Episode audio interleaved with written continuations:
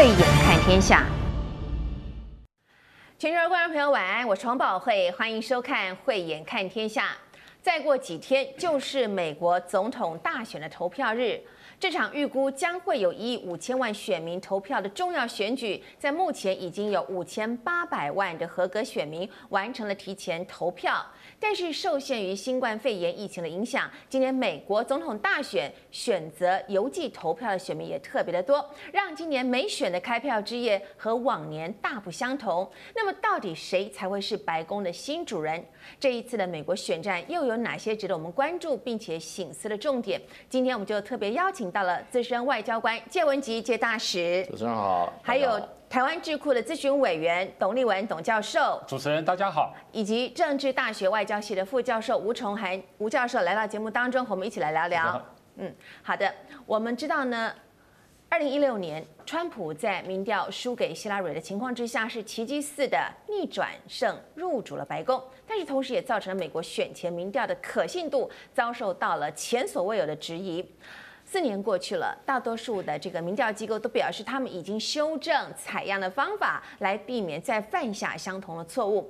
但这是否就代表着今年美国总统大选目前所公布的民调比较可信呢？我们来看以下的这则新闻。A man is campaigning on the fact that he's going to raise your taxes. I haven't seen.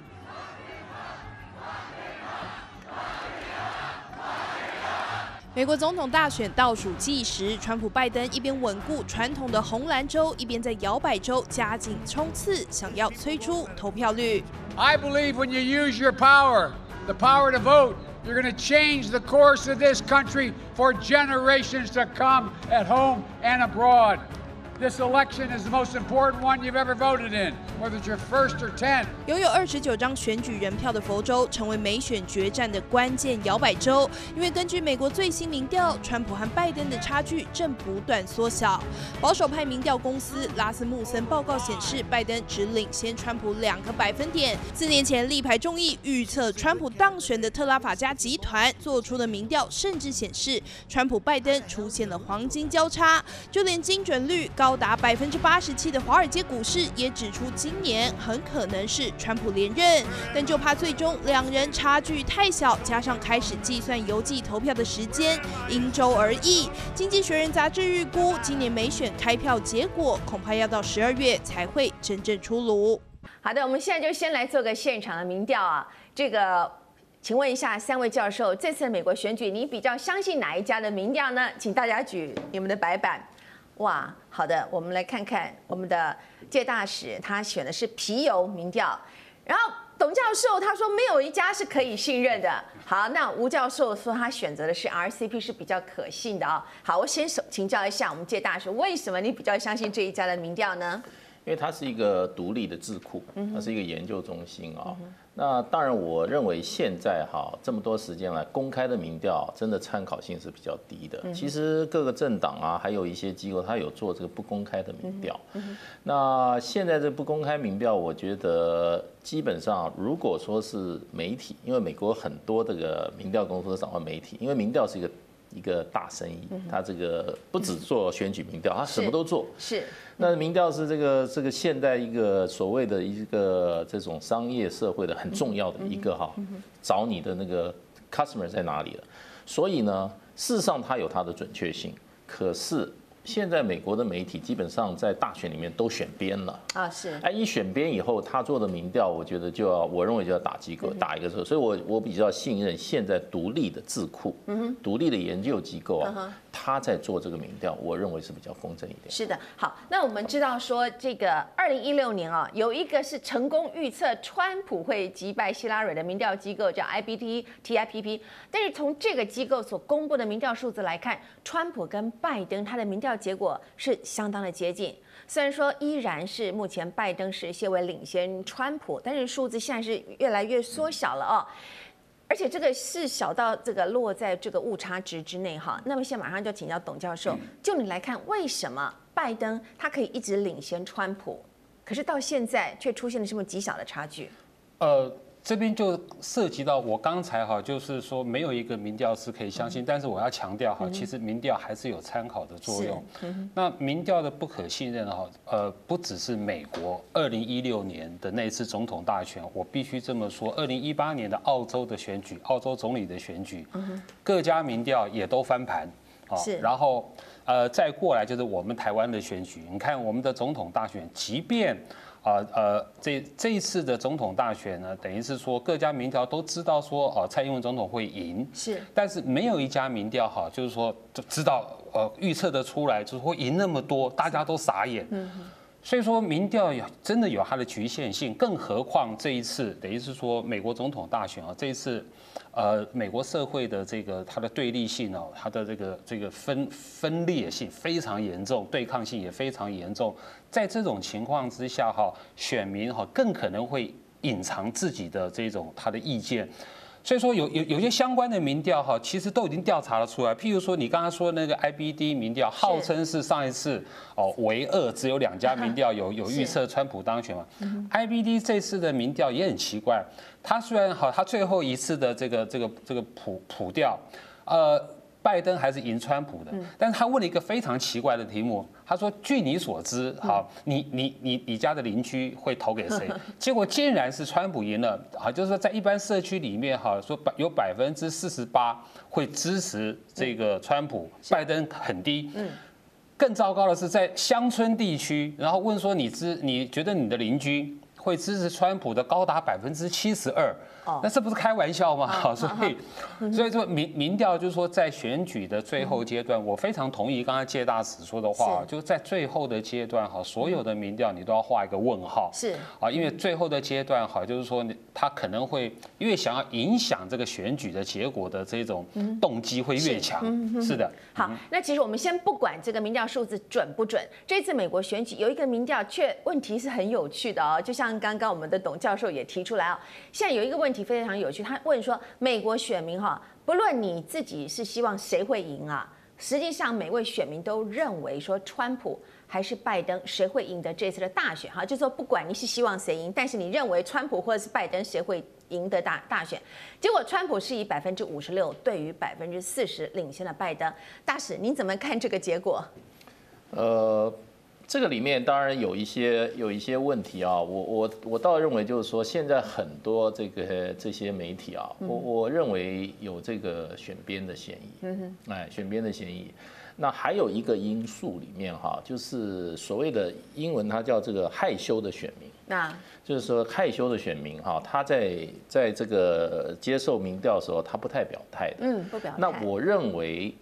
Trump 的害羞选民是比较多的，因为不好意思讲说不好意思，因为 Trump 的整个整个社会 image，尤其对一个年龄层以下，他是非常负面的。嗯，可是他的政见呢，对又有的时候对这些啊一定年龄层有有有带有有利的，比如说他他讲的他是煽煽动这种民族主义，是，然后美国第一，美国重新变最伟大，这些对年轻人是很有吸引力的。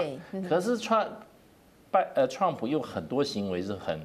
不传统的，让年轻人会觉得很没面子。所以我最我最近有时候看一些美国的一些新闻报道，我就问他们在访问有的时候 Trump 的选民的时候，那些年轻选民都有点躲躲藏藏的，他好像不想被认出来。其实我在支持 Trump，因为这是在同台之间，他会觉得没有面子。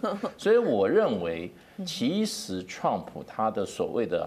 害羞选民啊，比例可能不少，就是他隐性选民，就是他隐性。我们台湾用隐性选民。不表态，不论现在的这个民调结果到底是拜登领先还是川普后势看涨，民调终究只是一个参考，因为每一次民调都可能会受到一些新闻事件的影响啊。而到底有哪些新闻会随着投票日的迫近，真正的影响到候选人的选情呢？我们来看以下的这一则报道。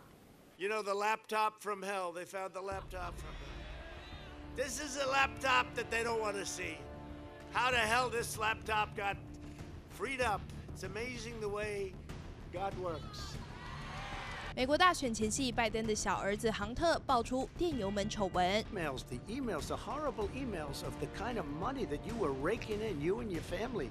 And Joe, you were vice president when some of this was happening. 民主党籍候选人拜登被指可能涉入收取怒气回馈。美媒报道，拜登的副手贺锦丽也名列全国主要联络人，恐怕同样有所牵连。I have not taken a penny from any foreign source ever in my life. 拜登态度强硬反驳，但美国媒体的爆料还没结束。从杭特·拜登的笔电硬碟中找到的，还有杭特嗑药以及和疑似未成年少女的性爱影片。拜登家族的私德被打上大大问号，但川普也没好到哪去。他被媒体踢爆，一直在中国大陆持有秘密资金账户，每年要缴的税高达十八点八万美金。Listen, can you imagine if I had had a secret Chinese bank account when I was running for re-election? You think, you think my, you think Fox News might have been a little concerned about that? They would have called me Beijing Barry. 倒数计时的冲刺阶段，两位候选人却是新闻连环报，一天比一天还要刺激。好的，同样来做个现场的民调啊，您觉得这个电邮门是假新闻吗？好，我们看大使说，哇，百分之八十九他认为是假新闻了，您这么准确哦。好，哎，这个是可信的部分多，我们董教授认为是收钱哦。嗯哦，就是说他收钱的部分，就是说 Hunter 对有收钱这部分，你认为是真的？哎，那我们的教授是一个问号。好，那我就请问一下吴教授，你觉得电油门在选战的操作上，你为什么觉得它是假的新闻？那么你认为说他在电油门的选战操作的策略上是正确的，还是他有犯了什么错误？可是我要先帮这个董教授哦广告一下哦，董教不是。呃，我们的吴教授他最近出了这一本《美国梦》，就是美国的破碎，美国梦的破碎与重建啊，这是就是针对这次美国大选所写的一本书哦，我们都可以来参考一下。来，教授，请问一下，你觉得这个电邮门这个操作是正确的还是错误的？是这样子哈，这让我想到二零一六年哈，当时的希拉蕊、克林顿跟这个川普竞选的时候，也是在选举最后几天。爆出一个所谓电油门事件，啊，这电油门事件不止影响了希拉蕊在最后几个关键州的选举，特别是宾州哈，我们讲大意是宾州哈，甚至呢，最后呢也出动了什么，他们的检察长 Comey 来出来调查，嗯，对不对？竞选期间他竟然来调查，是，然后呢，川普当选之后呢，还特别成立调查小组，后来发现呢，哎，这个事情好像不太不太对，没有这个事情，找不到证据。四年后，当川普选情在民调上又落后的时候。同样的事情哈，感觉又是一个奥布又出来了。民主党说是奥布啊，那我们来看这是对川普有没有什么加分或扣分的作用呢？其实我们看到他打了这几个，包括第一个呃所谓的通书通俄门哈，对，说川普呃特朗那个拜登在跟呃乌克兰那边有联系，然后呢试图干预这个乌克兰的内政啊，结果普丁出来说我们没有看到确切的事实证据，没有这个事情，连俄国人都出来就是帮这个拜登讲话了，很奇怪。然后呢，又说现在又的要拜第二，就爆出第二个是说，这个拜登家族像杭特拜登呢，啊也是牵线人啊，帮拜登呢在中国做生意，特别是跟他们这个中国华信集团这个能源公司有密切的往来啊。这华信集团是什么公司啊？诶，是他们“一带一路”上非常重要的能源公司啊。整个欧洲哈，甚至到捷克啊，他们都有买下了所谓的媒体权啊。那这个东西是不是真的？这个拜登就立刻跳出来讲了，哎，你们。你们那个川普也在这个中国有就有有银行账户啊，就要要泥巴战，大家一起来。接下来更更丑陋的出来了是什么？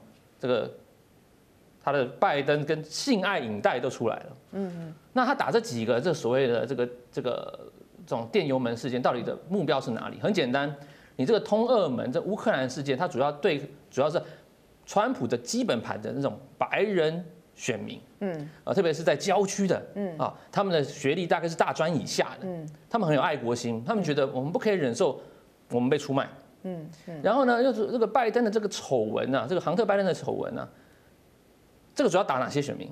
是那些福音教派的女性。啊。啊，那些福音教派的女性这一次都不敢出来投，他们觉得疫情的关系让他们很很丢脸，啊，而且他们不相信，可能不相信说，哎。这个到底这个川普可不可以再带领我们这个度度过这个疫情？所以他把这个票吹出来。所以如果你发觉他们有这个投票要吹票的倾向的时候，这些的奥布可能就相应而生了。啊，那我们就要打个问号啦。那到底这个是不是真的？跟四年前有什么差别？是不是？难道我们四年后又来一次？我们要相信美国人的智商？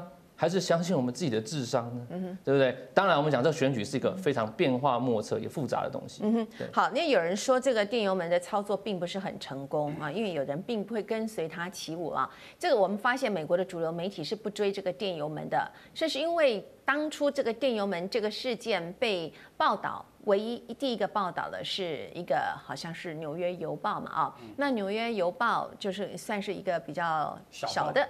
小的报纸哦，那所以可能因为它的公信力是被被被呃有有有疑虑的嘛啊，那么在川普的秘密账户的这个新闻，则是因为美国的主流媒体是持续在追查这个川普的缴税的问题，结果没有想到就发现一个值得报道的这样的一则新闻，所以对于还没有决定支持谁的选民来说，董教授，你认为哪一位候选的负面新闻杀伤力是比较大？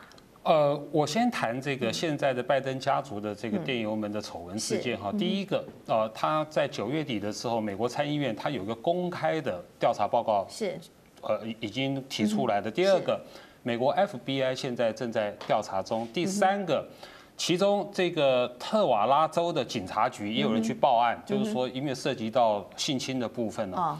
所以说，你说有三个权威的单位现在。都在做调查，你说它是假的，哦，这个恐怕可能性就很低了哈。第二个，呃，我顺便提一下，普丁讲的话是非常技巧的，嗯，重点是普丁第一个确认了杭特就是拜登的小孩子在乌克兰在俄国是有生意的啊，他第一个他先说有，他们就在我们这边做生意，他帮他确认了啊。第二个他说的是。到现在目前为止，我没有看到有任何犯罪行为。哦，他这两句话其实是在威胁拜登的，东西在他手上。哦，啊，所以说呢，哎，他没有说第一个，他帮这个什么杭特啊澄清没有啊？他说他有做生意啊，他有生有生意的话，一定有金钱来往嘛。对，他说的是我没看到有犯罪行为，他没说钱那个到底是怎么回事。是是，你就更不要提，你就更不要提说你现在已经有一大堆的，包括照片。包括这个录音档，好，包括 email，好，还有包括录影，对，已经慢慢的，你看一天一报，一天一报，一天就通通撒出来了。那我觉得他对呃呃总统选举的影响是一回事，是，但是我敢肯定一件事情，就是这个选举结束之后，这个东西一定会继续调查下去的。要调查下去啊！从二零一六年的大选，其实那个时候就传出有外国势力在介入美国的选举这个问题嘛。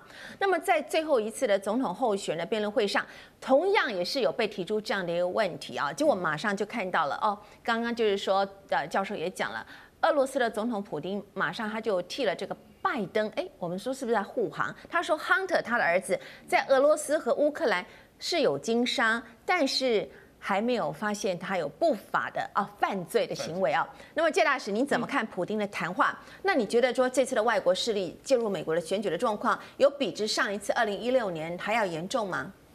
我觉得一定会有会有介入，这里面最有介入能力的哈，就是俄罗斯。俄罗斯，因为俄罗斯跟美国斗了几十年了，他冷战时期他就在做了，是，所以他有这个他有这个经验，有这个能力，他有这个能有这个能力去干涉。是，你今天别的国家哈，他没有这个能力，这个影响的方式都是非常这个细致。现在透过网站，嗯，啊，透过这些社交媒体啊带风向，那这个必须要这些带风向，第一个他很。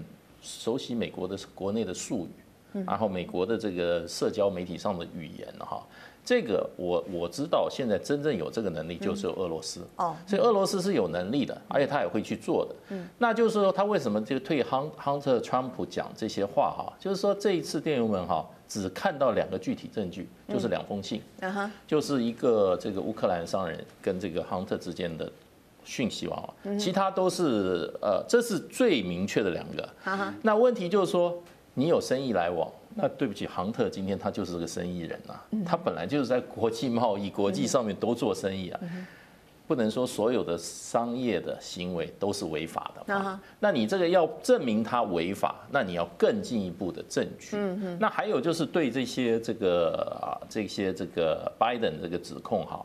他还是基本上他还没有成案，嗯，他基本上都是调查，嗯，然后有一个有一个对象，嗯，那这在过去很多选举的时候，古今古今中外有这种 case 都很多，对，那所以就是说，真正这一次整个这个这个这个通油门哈，一枪毙命的这一种哈证据哈，好。像比较欠缺，这也是虽然这一次的这个通油门哈出来以后啊。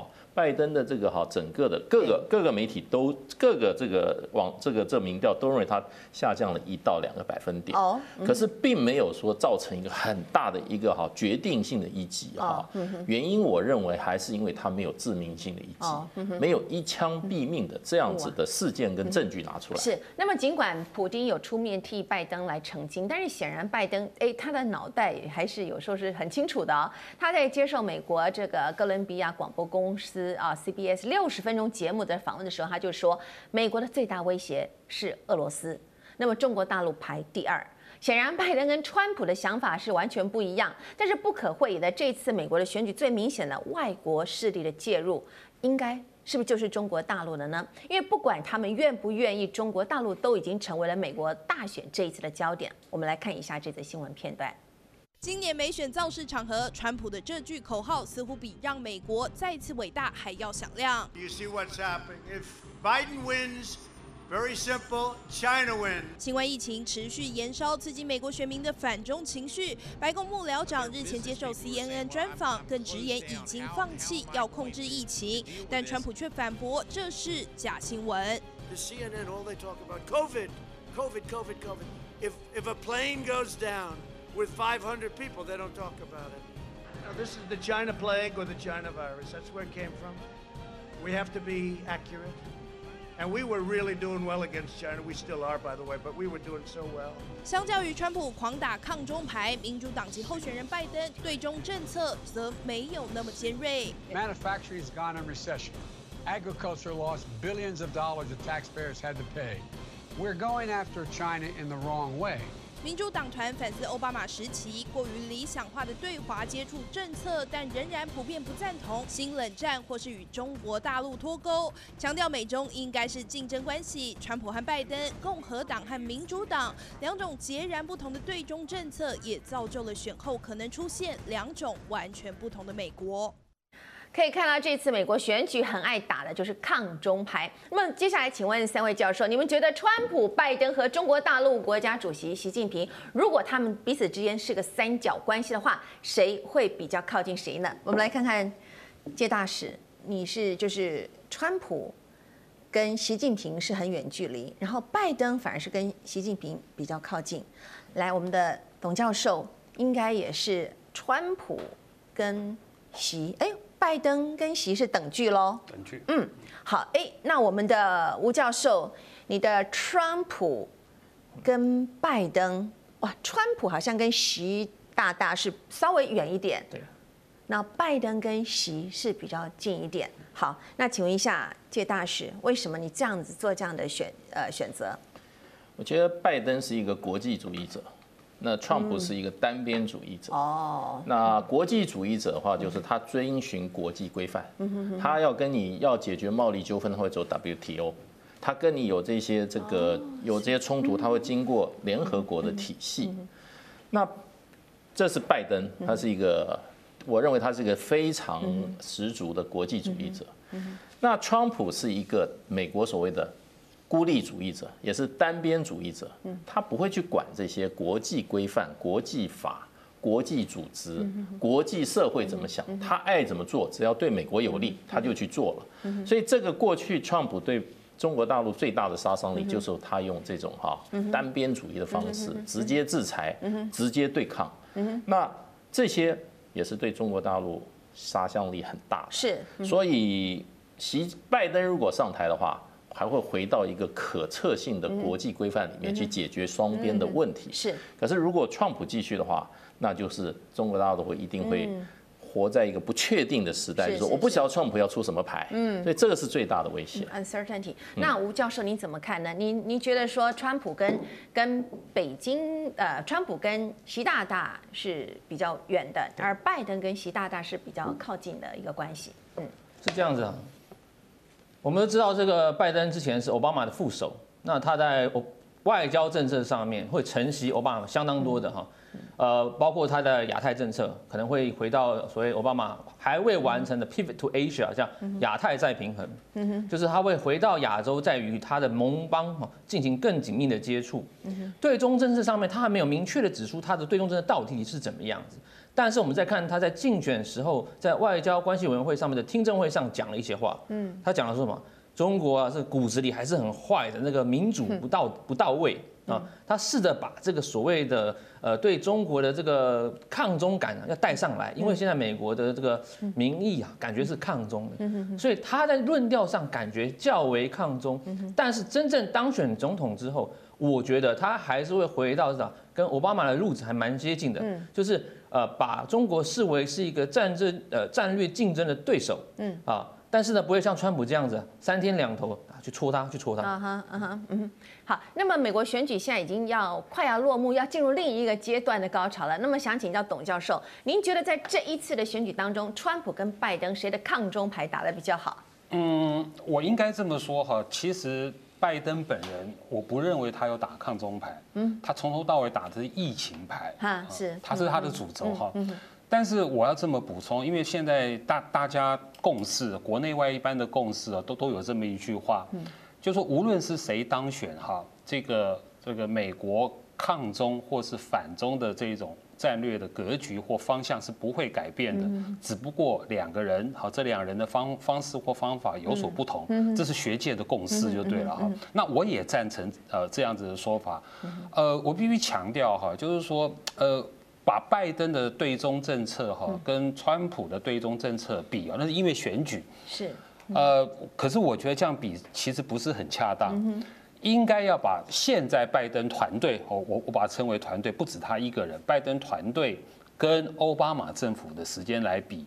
你就可以发现呢，就从民主党要跟民主党比，现在的拜登团队的所提出来的对中国的政策，跟奥巴马时期的已经激进了很多了。这个当然是被这个这个整个美国的反中的这种气氛哈，把它带带了。举举两个例子就够了。第一个，呃，今天的拜登团队民主党哈，比过去任何时候。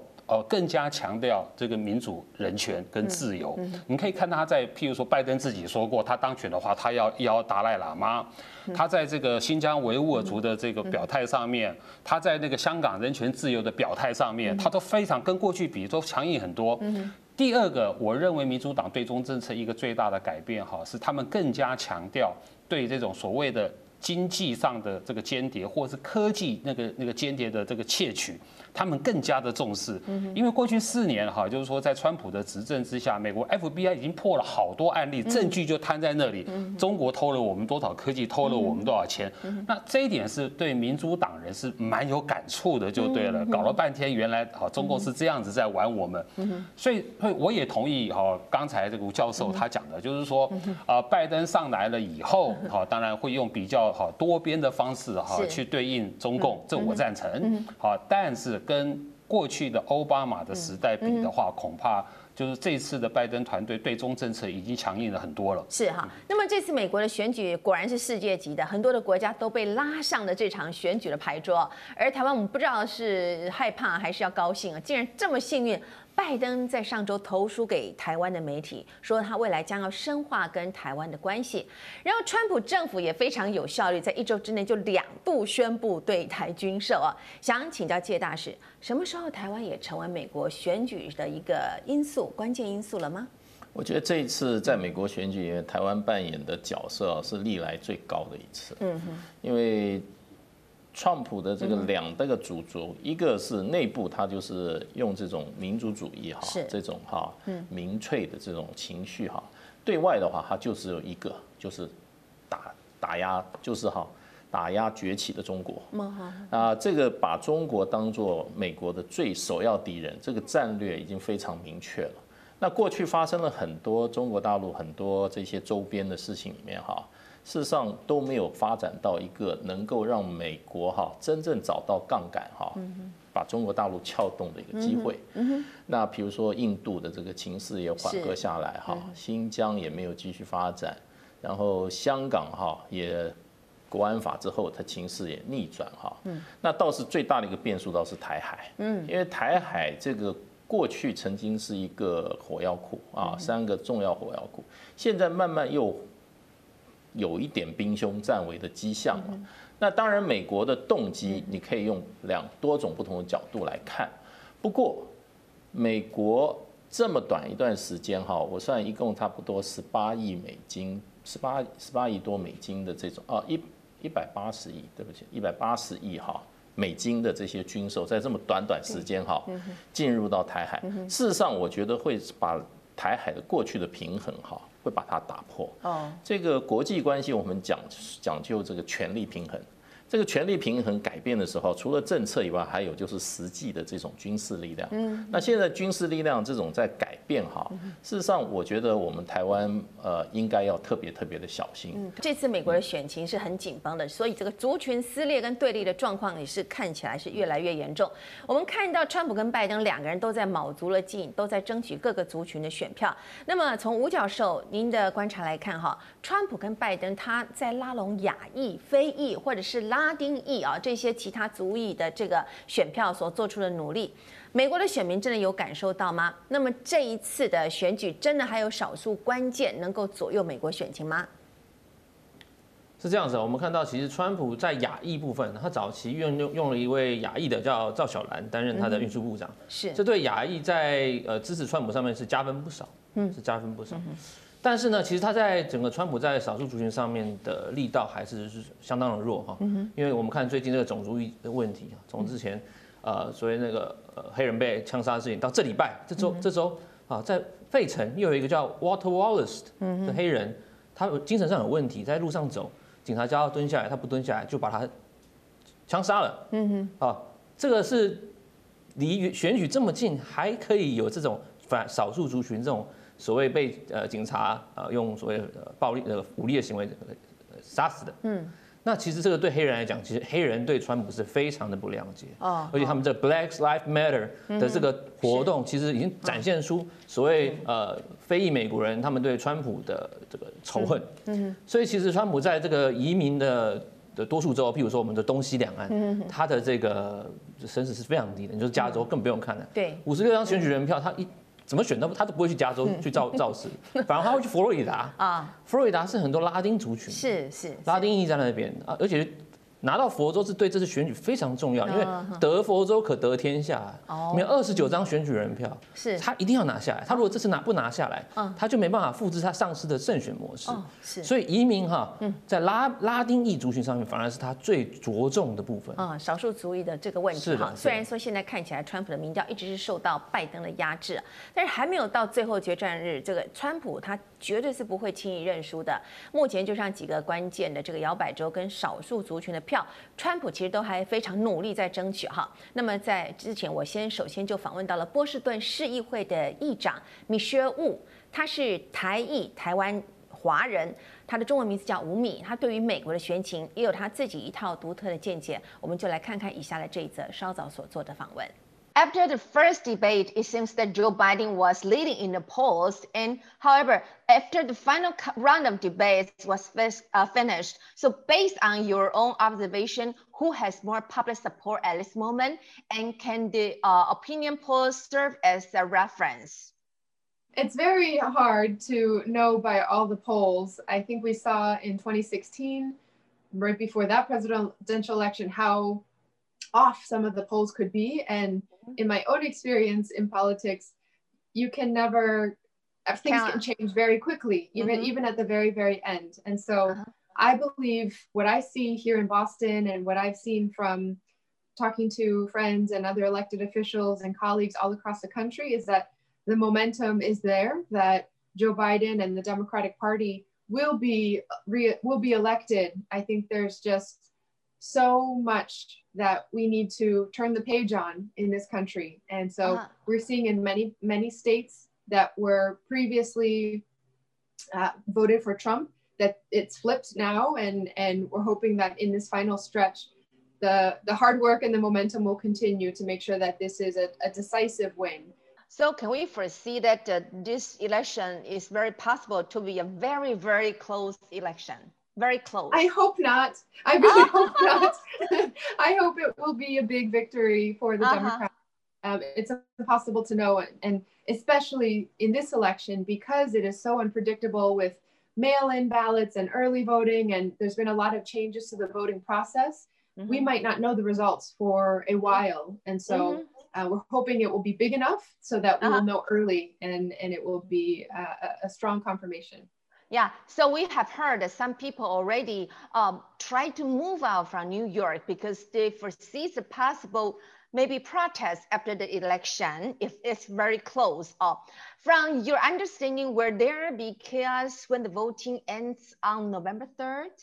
Are you worried I think, it? I think it really depends on what the result is and what the transition of power looks like. Uh-huh. Many people are very concerned. And I know mm-hmm. at the government level, mm-hmm. we have to take extra precautions to mm-hmm. be prepared just in, for any scenario that might happen. And so we have seen a president right now who has refused to say that he will accept the results of the election and he will not leave right and so there's there's a lot of concern i think the bigger the the margin the stronger the victory the uh, more confidence we have that everything can go smoothly. So it seems that Biden is already safe from the email gate scandal. And from your own observation, do you think the voters really believe that Biden is really innocent? Or despite their suspicion, their top priority is to keep Trump from winning so that the voters listen not to talk about Biden scandal for this moment?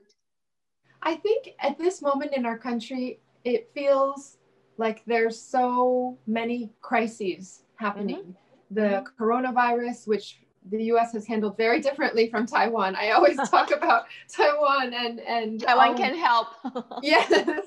Um, there's the the crisis about climate change, and we've seen even a retreat from the from the Trump administration about America's role in in fighting climate change.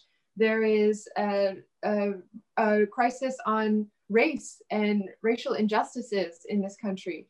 And so we're seeing in the United States that people are really focused on not just which candidate they think has the better character or which can mm-hmm. which candidate they they can trust, but also what team do they trust to really move the country in the right direction. There are so many deep challenges right now. We really need a, a whole, you know, more than one person, more than just the president, more than just the vice president. We need a whole committed team to make sure uh-huh. that we are putting in place the changes that will be very urgent. And so I think we're seeing Joe Biden has also brought together so many of the previous Democratic candidates who are also running, so many leaders, even many Republicans have come out publicly in support of Joe Biden oh. because oh. we need to see that kind of immediate change in our country talking about the pandemic, and as an Asian American, have you ever felt that you were discriminated against and because of your race?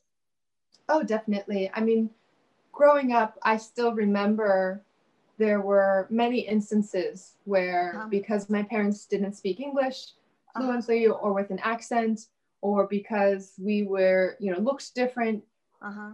there would be people who, you know, shout out um, different things at my family just out in the street as strangers sometimes mm-hmm. and that that kind of went away over time until the pandemic again i think we definitely saw a resurgence of that and even in boston i heard many experiences from mm-hmm.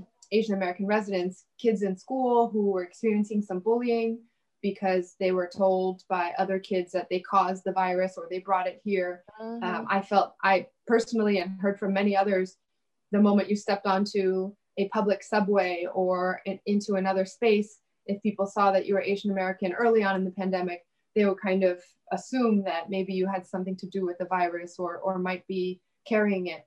Um, I think what I'm trying to show to our community and to everyone is that this experience that we have very publicly had of being mm-hmm. discriminated against is an experience that many other communities have to face every single day, right? For decades, for centuries. Mm. And so now is really the time for everyone to come together to say, we are going to end racism, we're going to call it out, and make Mhm. sure that we are reflecting that in all of our policy decisions as well. Yeah, great. But has the COVID-19 posed great impact on your constituency? And is the economy, uh, economy now rec uh, recovering? And if you were the mayor, how would you stimulate the economy? Yes, we in the United States are still far from over in Mhm. terms of the pandemic. And, you know, I'm hoping that this November election goes well. And then with Uh-huh. the new president and vice president, we will have a different approach, Approach. to supporting from, Mhm. from the from the federal government. But right now, it feels very far off. We still don't have access to universal testing. We still don't have effective contact tracing. Uh-huh. Many of our businesses remain closed. In Mhm. Boston, we are experiencing a second spike in terms of the cases. And so Uh-huh. we might need to move to shutting down all of the restaurants and businesses again. Again, huh? It is it is something that will take a lot of public support from the government and we need to be targeted in making sure that we're providing those resources in an equitable way. 好的，从刚才跟这个波士顿市议会的议长米歇尔伍的访问当中，可以看出，大约的也知道，目前受到疫情的影响，美国经济真的是不是那么的好。而为了这次的选举，川普的纾困案也是拼命在赶进度，美国的举债已经是创下了新高。我们回头去看这两位候选人他们的证件，就董教授您的观察，选后的美国经济将要何去何从呢？呃，恐怕还是要等，无论是谁当选哈，他的第二波的那个经济的振兴方案要赶快拿出来。嗯哼哼，呃，这次在选前，本来十月初的时候呢，本来是说最新一波的这个振兴方案涉及到两兆美金，嗯，啊，那个时候啊，就是两党，共和党跟民主党哈在那边拉锯嘛，哈，大家觉得有希望。那时候股票，全球的股票，还不是美国股票，都都都大涨，因为大家都在看美国。那后来到这个呃十月二十号，好，那个时候这个川普说他已经无法协议和这个协议无法完成，所以说从那个时候这个全全球的股票又往下掉哈。那现在就要看，就是说选选选举结束之后。这个新的总统哈拿出一个新的振兴方案，不过我还是相对会比较乐观一点哈，就是说因为这个乐观就跟疫苗有关系，因为按照脐橙，嗯，大概在明年的一月或二月之间，这个疫苗哈就会出现了。这个疫苗，这个疫苗只要一出现，对美国对全球的这个经济振兴哈，都是一个非常强有力的这个这个这个这个注这个动力就对了哈，就会注就会注射进来。看到目前，其实美国的主流媒体几乎是比较看好拜登了。那么请教介大使，您认为？华尔街会看好谁呢？当然，华尔街基本上，我觉得他们也是蛮两难的啦。嗯、因为华尔街有一派是这个金钱游戏的股票，嗯、那川普是非常重视美国的股市的。嗯、虽然美国的实体经济并没有那么好啊，嗯、可是他这个。这个中央银行哈，美国的这个这个联准会哈，是非常重视整个这个商业的这个哈，呃，整个体制的维护，而且是。史无前例的。美国现在这个公司债啊，还有很多公债啊，真的就是由这个美国的联准会哈，把它全部兑现了。是，你的债我都帮你付了。所以事实上的话，我觉得华尔街真正在华尔街从事金融工作者啊，应该是比较喜欢 Trump。啊，是应该比较创，可是问题经济，你这个你这个金融是建立在实体经济上面，可是以美国现在这个实体经济的问题上面哈，呃美呃川普的走的单边主义啊，他跟他主要的这些哈呃这些贸易伙伴关系都不好，嗯，美国本来是一个全球性的经济体，可是因为川普的方方式啊，他跟欧盟之间也有问题，嗯。呃，他跟这个北美的这个两大的这个经济伙伴也重新谈了贸易协定哈，嗯，那么还有很多跟中国大陆这些贸易战哈，可是对美国的实体经济，可能现在美国在产业界的人哈，可能不太能够同意川普目前的做法，所以我觉得华尔街是是所谓是两难，一方面他们从金融的角度哈，川普对金融那个支持是史无前例的，可是对实体经济哈，金融所依附的实体经济看起来又不利。所以我觉得，我如果在华尔街，我呃，我应该是站在中间。站 在好，不管是谁的竞选支票比较吸引人，再过几天这个答案马上就要揭晓。我们今天所讨论的都是从台湾的角度来看美国的选举。其实我们也有来自美国的观点啊。现在马上连线人就在美国德州的职业律师包杰生 Jason Blatt，和我们一起来聊一聊现在美国社会最真实的情形。请教一下包律师，现在最后一场的总统的辩论已经结束之后，就您的观察，川普和拜登的人气各有什么样的消长呢？啊、呃，其实他们辩论完了之后，我看了呃最近的民调啊，其实他们两个人在民调中并没有太大的变化啊、呃。川普并不像上次下滑了，他这次都是维持差不多。那么拜登的部分也没有增加很多啊、呃，所以可以说这个辩论对他们的对他们的民调其实影响不大。我想这个原因应该是很清楚啊，因为到这个地步呢。呃，已经很少有人是 undecided 啊，大部分的人早就已经决定要投给哪一位，所以无论他们在辩论上的这个表现呢，啊，除非发生什么很大的意外啊之外呢，啊，其实就没有什么太大的变化了。嗯，我们在觉得这个。感觉上，拜登是不是已经从所谓的这个电油门的事件当中安全脱身了呢？你认为说美国的选民到底是怎么看这一则哈很耸动的新闻？真的是觉得拜登是无罪的，是无辜的吗？还是只是因为现在呃，比如说民主党的选民就是很想要拉下川普，才会暂时去忽略，不去讨论这个拜登家族的所谓这个私德的问题？我想，因为过去三年多了。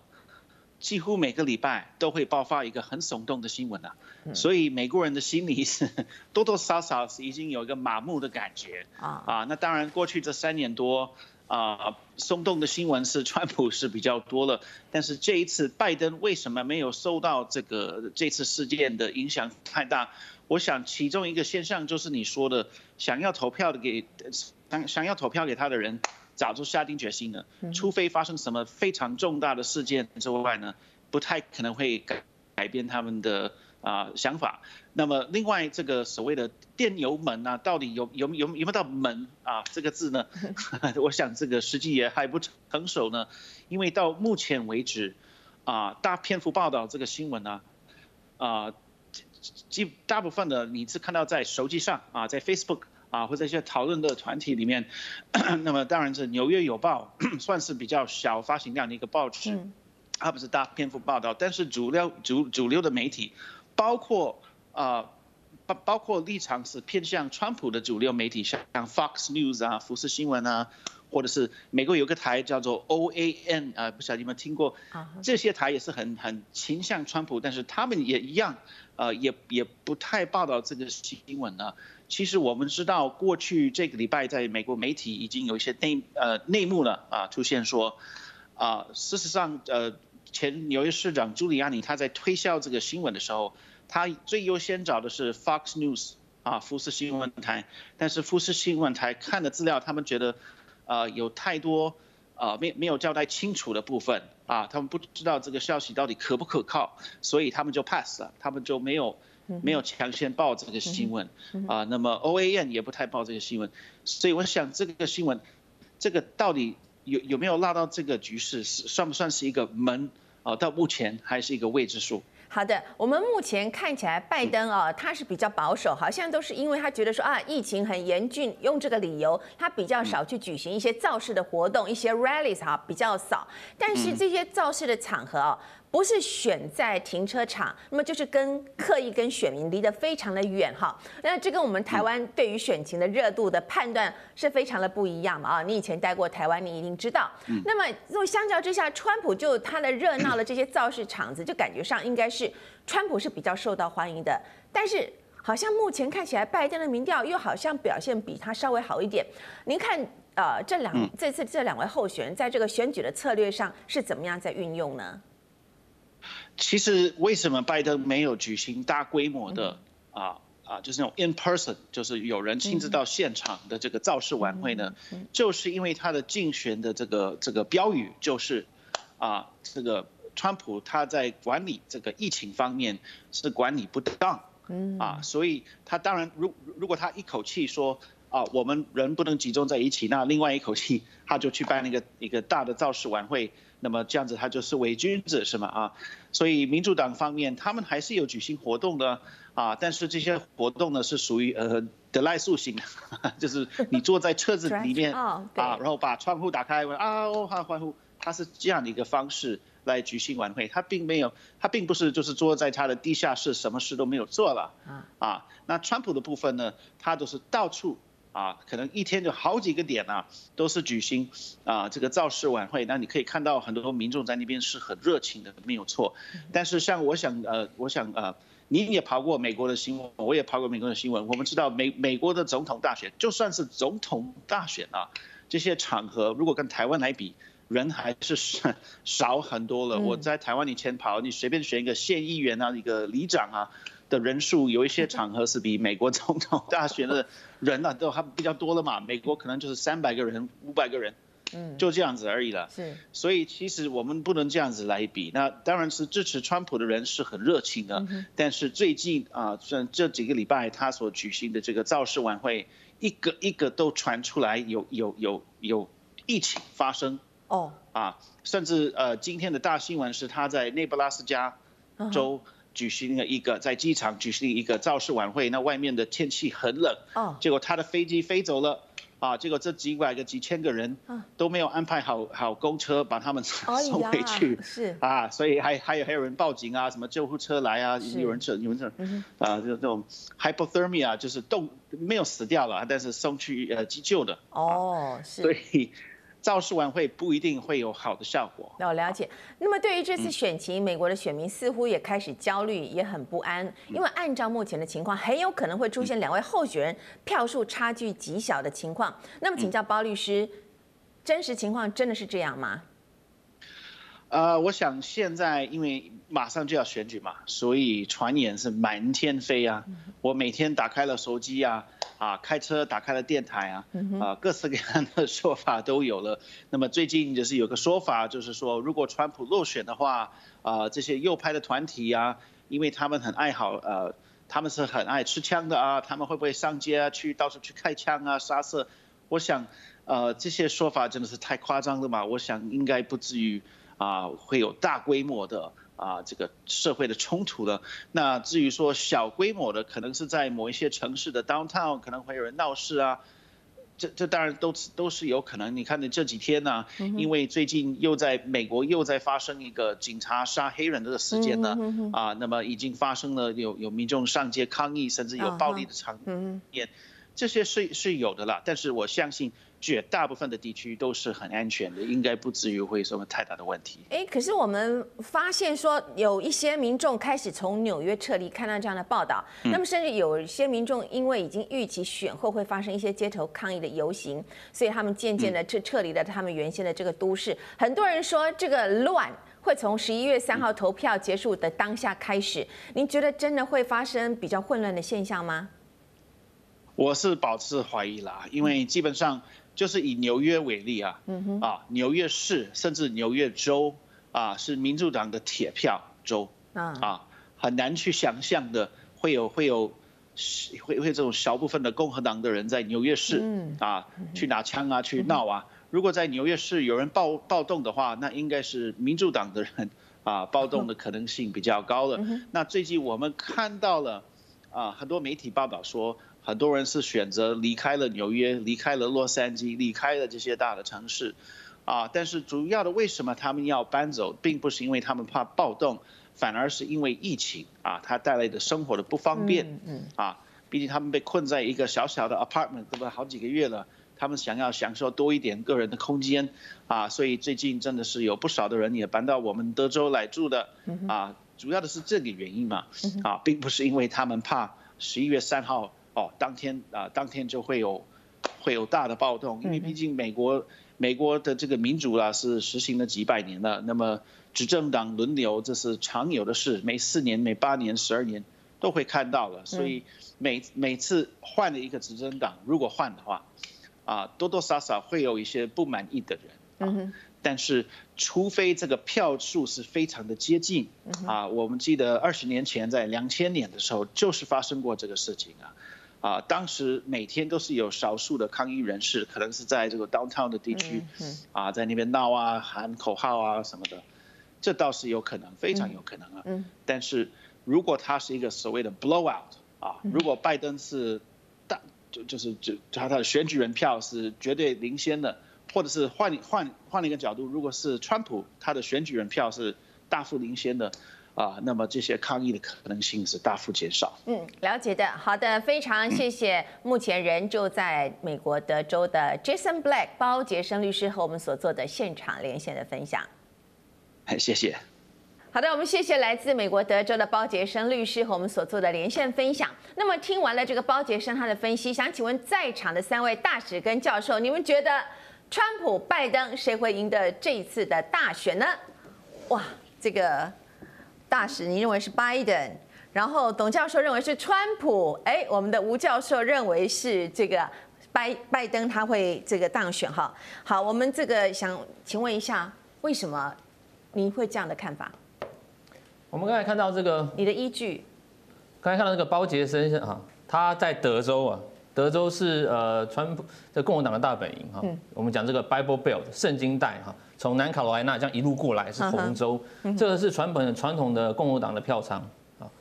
如果在票仓产产生这个所谓的动摇的现象，那我们更何况不用讲说这一次的宾州啊，宾州虽然是五五坡啦，感觉目前五五坡，但是长期来讲，他们过去二十年都是投呃希拉蕊呃都是共和党，但在希拉蕊那次他们反而让川普赢掉了，所以共和党这次在宾州是非常小心的。好，那假如川普呢在宾州失去了，好。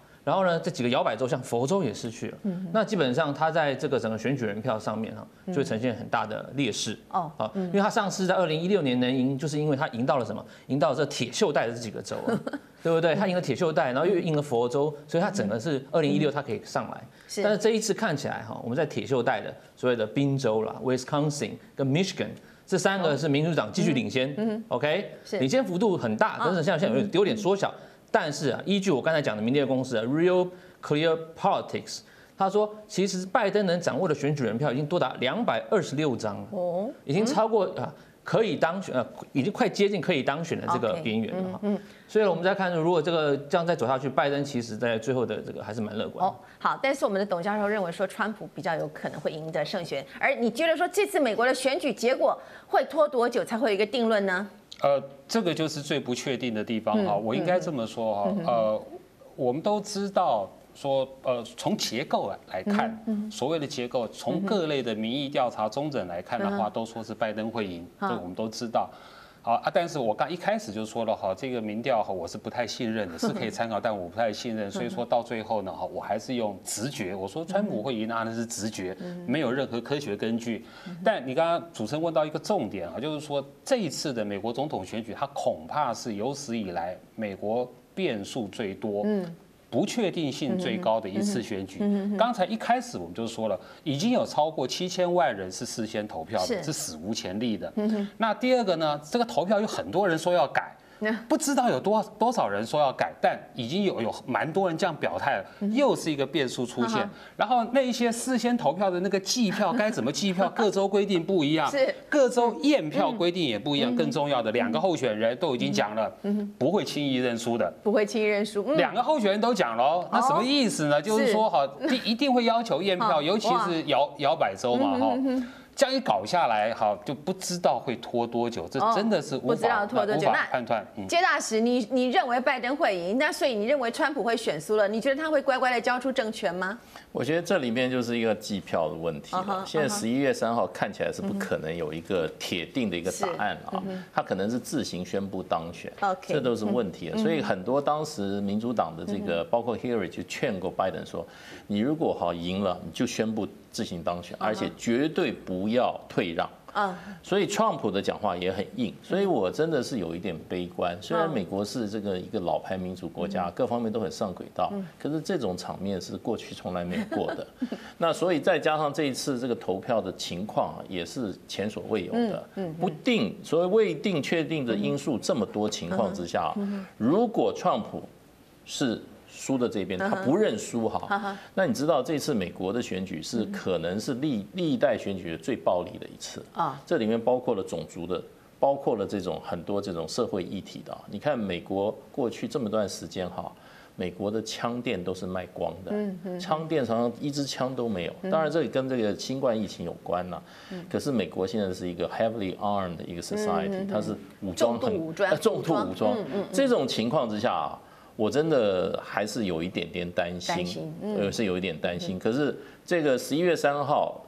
那个可能现在看起来很难说是有一个斩钉截铁说谁赢谁输。如果这个情况出现的话，如果延长时间再长的话，我真的是有一点担心。所以未来这恐怕十一月三号到明年的一月二十号之前，恐怕就是大家要持续关注的一个一个焦点的这个时间哦。好的，非常谢谢季文吉介大使，还有董立文董教授以及吴崇涵吴教授今天来到节目上和我们来做分析。有这么多目前美选的最新情势。倒数三天，擅长给大家惊喜的川普还能够兴起什么样的风浪？那么拜登是否能够持续保持领先？那么下任白宫的主人到底是谁？就让我们来拭目以待。以上就是今天的慧眼看天下，未来还有更多重要的国际局势消息以及背后的内幕角力，请您持续的锁定。同时也欢迎您上 YouTube 的网站订阅以及分享。我是王宝慧，我们下周同一时间再会。